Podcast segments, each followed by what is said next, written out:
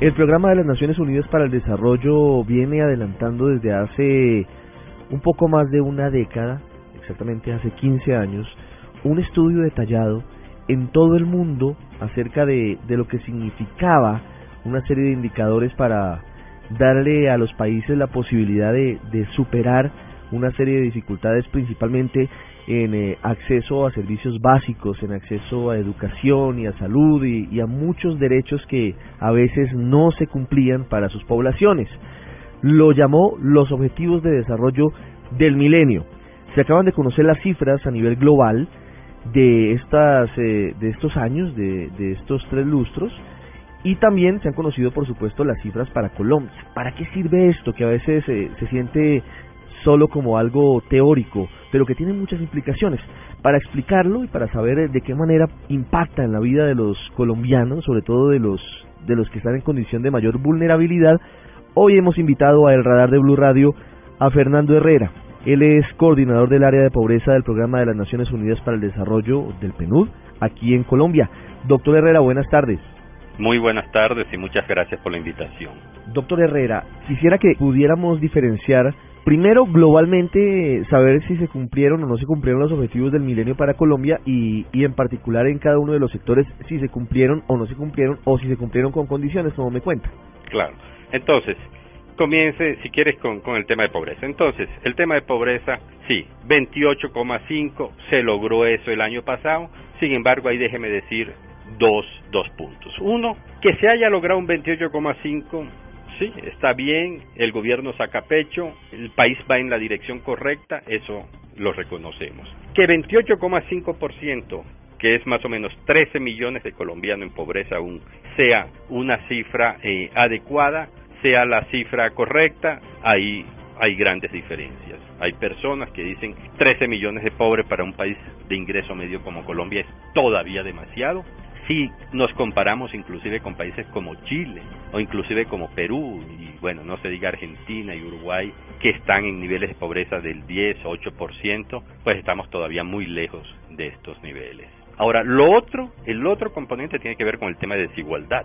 Los promedios esconden los extremos y este es un tema delicado y un tema de cuidado. En Colombia, déjeme decir, cuando yo doy mis conferencias para hablar de desigualdad, yo digo, mire, es que la esperanza de vida, o sea, el promedio en el cual la gente, el promedio de expectativa de vida que tiene, por ejemplo, alguien en el Chocó son 69 años, alguien en Bogotá son 78 años. Esa sola diferencia es un tema inaceptable desde el punto de vista ético. Y así pasa en el tema de pobreza. ¿Por qué en desigualdad nos va nos va tan regular, doctor Herrera? ¿Por qué seguimos eh, teniendo esa disparidad tan grande en este país? ya trato de contestarte porque es una pregunta complicadísima, pero con decirte, mira, Bogotá tiene niveles de pobreza de 10%, Bucaramanga de 12%, pero La Guajira tiene del 57%, Chocó de 64%, Cauca, Nariño, Córdoba sobre el 50%. Entonces aquí tenemos un tema de desigualdad. ¿Quiénes viven en estas regiones a las que me he referido? Población afro, población indígena. Entonces tenemos, claro, problemas graves de desigualdad. ¿A qué se debe? Yo creo que hay que condiciones históricas. Hay olvido del Estado. Hay poca capacidad institucional en, en, estas regiones. Hay también trampas de pobreza, lo que llamamos trampas de pobreza. Atender población dispersa, en La Guajira, población, en Chocó también es población dispersa, eso es no es fácil para el Estado. Hay temas como el conflicto armado. El conflicto armado en Colombia, claro que genera pobreza, claro que acaba vidas, claro que ahuyenta inversión, claro que destruye capital social y productivo, claro que destruye capital ambiental. Hay temas, hay trampas de pobreza como el embarazo adolescente. El embarazo adolescente en Colombia es cerca del 19%. Quiere decir que niñas entre 15 y 19 años de cada 100, 19 han sido madre o están embarazadas. Hay unos extremos, zonas como la zona carbonífera del Cesar, esos municipios tienen tasa de embarazo adolescente del 30%. Un embarazo adolescente es una niña que no ha terminado bachillerato, que tiene normalmente ni siquiera puede terminar el bachillerato, tiene que dejar de estudiar. Entonces, esos son, son razones muy fuertes, muy fuertes para el tema de desigualdad. Y eso es lo que usted encuentra a lo largo del país, no solo en Colombia. América Latina es el continente más desigual del mundo, pero Colombia sí está entre, eh, entre los países de mayor desigualdad del mundo. Y tenemos muchos, muchos eh, asuntos que no nos permiten eh, tener una mayor, menor desigualdad. usted los ha mencionado cada uno de ellos, el conflicto, la situación geográfica, bueno, tantas cosas.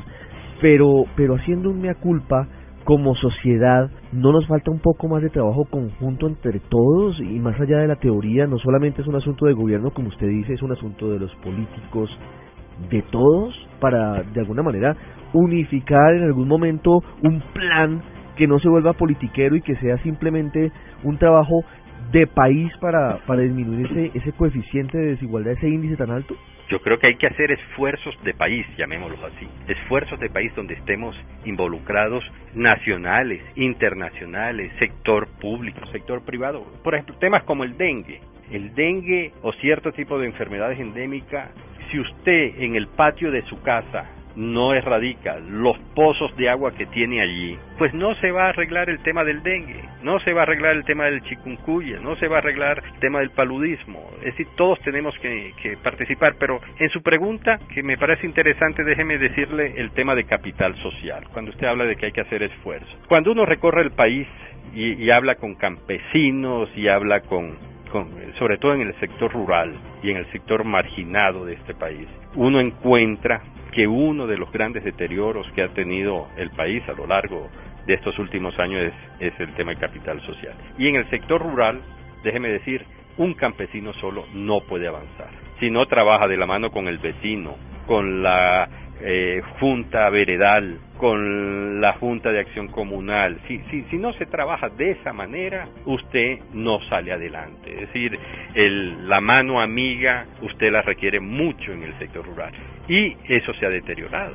Se ha deteriorado por el tema del conflicto, se ha deteriorado por el tema de la desconfianza, se ha deteriorado por muchos factores. Entonces, yo sí creo que en ese punto eh, hay que trabajar más, hay que construir solidaridad, eh, el sector privado. Entonces, a eso hay que apuntarle, eso hay que motivarlo. Los medios de comunicación tienen que motivar y tienen que apoyar, o deberían por lo menos apoyar ese tipo de construcción de capital social. Por supuesto, es, eh, es parte de la responsabilidad social de los medios de comunicación, sin ninguna duda. Doctor Herrera, eh, hay cifras de todo tipo y hay resultados muy importantes. ¿Qué viene ahora con base en, lo que se ha logrado frente a los objetivos del desarrollo del milenio como insumo para el gobierno nacional, para los gobiernos locales, para los políticos y para la sociedad, con el fin de seguir mejorando, de, de, disminuir esa inequidad y de mejorar indicadores en asistencia en salud, en educación, en disminución de la desigualdad, en disminución de la pobreza. ¿Cómo utilizar esos resultados eh, como insumo para mejorar eh, cada día más? Desde hace cerca de dos años, los países, y en eso debemos eh, decir, Colombia ha sido muy activo en esto, ha dicho, trabajemos una nueva estrategia mundial del 2015 al 2030. Y esa estrategia se llama los Objetivos de Desarrollo Sostenible. A diferencia de los anteriores, que eran 8, estos son 17. A diferencia de los anteriores que trabajaban mucho el tema de cobertura, por ejemplo en educación o en salud, estos trabajan más el tema de calidad. Calidad de la educación, pertinencia de la educación, calidad de la, eh, de la salud, eh, atención focalizada a los más marginados. Los objetivos de desarrollo sostenibles incluyen temas de desigualdad, eh, que es a lo que me he referido anteriormente, y antes no estaban. Y Colombia los ha asumido Colombia, eh, el Ejecutivo a nivel nacional, el presidente y los ministros han dicho queremos incorporar los objetivos de desarrollo sostenible en nuestros planes y en nuestros programas de gobierno. Estamos desde Naciones Unidas, queremos ayudar a que los próximos alcaldes y gobernadores incorporen estos objetivos en sus planes de trabajo, en sus programas de inversión. Queremos que las universidades hagan cátedra sobre los objetivos de desarrollo sostenible, que el sector privado en sus planes de responsabilidad social incorporen los ODS. Queremos capacitar e informar a los medios de comunicación, a los periodistas para que hagan seguimiento a los objetivos de desarrollo sostenible. Entonces, esa es nuestra próxima tarea. Los ODS deben ser aprobados en la próxima Asamblea de Naciones Unidas en septiembre y a partir de allí vendrá el trabajo de implementarlos y ponerlos en práctica. Doctor Fernando Herrera, coordinador del área de pobreza del PNUD en Colombia. Muchas gracias por habernos ayudado a aterrizar eh, este, este informe, estos objetivos de desarrollo del milenio, sobre todo para que la gente en el país conozca de qué se trata. Muy amable. Muchas gracias a ustedes.